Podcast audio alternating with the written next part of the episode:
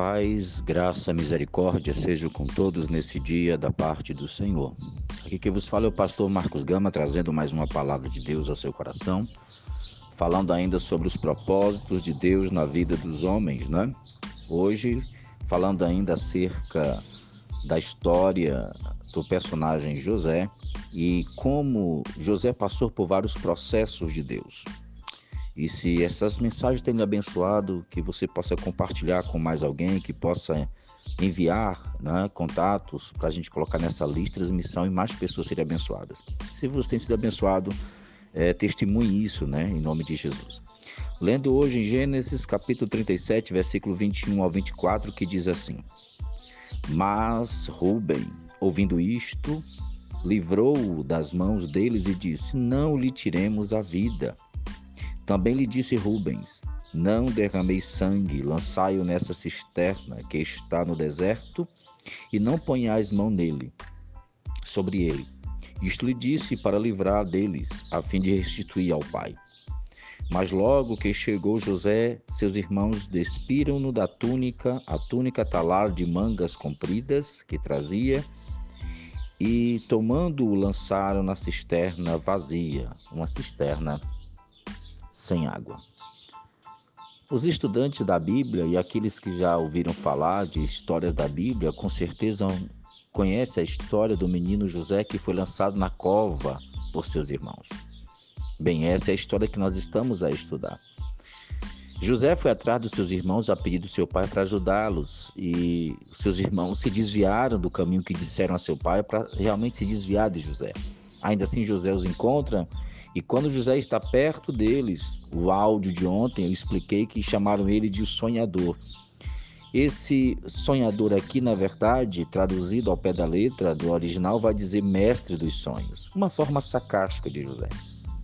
Ao verem José de longe, eles decidiram no seu coração, na verdade, eles decidiram executar o que já estava no coração, que era a morte de José.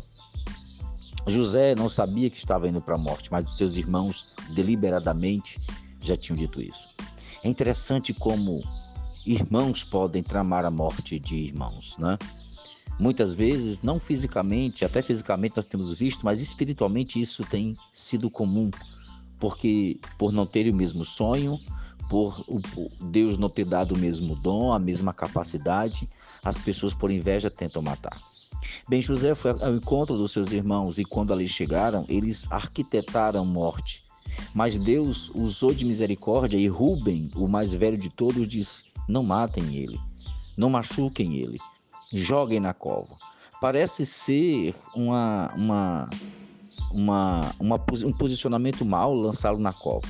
Mas isso seria um livramento, porque na verdade o que eles queriam era matar.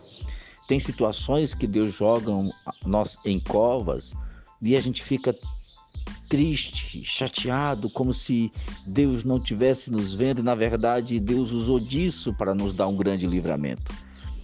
Tem covas espirituais, covas emocionais, covas financeiras que Deus nos joga, que Deus permite que a gente chegue ali, não para outra coisa, mas por livramento, para que a gente não morra espiritualmente, para que não morra um casamento, para que não morra um ministério. E Deus usa de que a gente menos espera. Rubens, que talvez fosse o mais o mais atacado, o mais ofendido, porque Rubens, como primogênito, José estava sendo treinado para ser para assumir a liderança, a liderança de Rubens. Mas Rubens, nesse momento, é usado por Deus. Então, eu quero dizer para você que Deus vai usar de pessoas que você nem imagina. Pessoas que você acredita até que seja seu inimigo. E eles vão dizer coisas que você vai até chatear, mas é livramento de Deus. José foi lançado na cova. E uma cova, o texto é bem claro, uma cova vazia no deserto. Esses lugares, quando, quando José foi lançado, nesses lugares onde não tem água, geralmente é um terreno que pode ter pedras. José foi lançado lá e vários machucados, várias, vários pensamentos, várias incompreensões. Por que fizeram? Eu sou irmão. E José lá de baixo na escuridão, sem ver nada, ferido. Só tinha um lugar onde José poderia olhar e ver luz, que era olhar para cima. E eu concluo esse áudio hoje dizendo que você tem um lugar para você olhar em suas cavernas. Eu sei que você está sozinho, mas os céus continuam abertos. José ouvia a voz dos seus irmãos rirem, comentarem, falarem de morte. Um ou outro vinha ali na boca do buraco para saber como José estava, se estava morto. Mas José, quando olhava para cima, ele poderia ver um céu limpo, um céu que estava atento à sua voz. É isso que eu quero dizer para você hoje. Eu não sei qual é a cisterna vazia de água que você entrou. Talvez nessa cisterna não tenha recurso, não tenha muita coisa. Você se sente sozinho, abatido, mas o céu está observando todo o processo. E este não vai ser o último lugar da sua vida.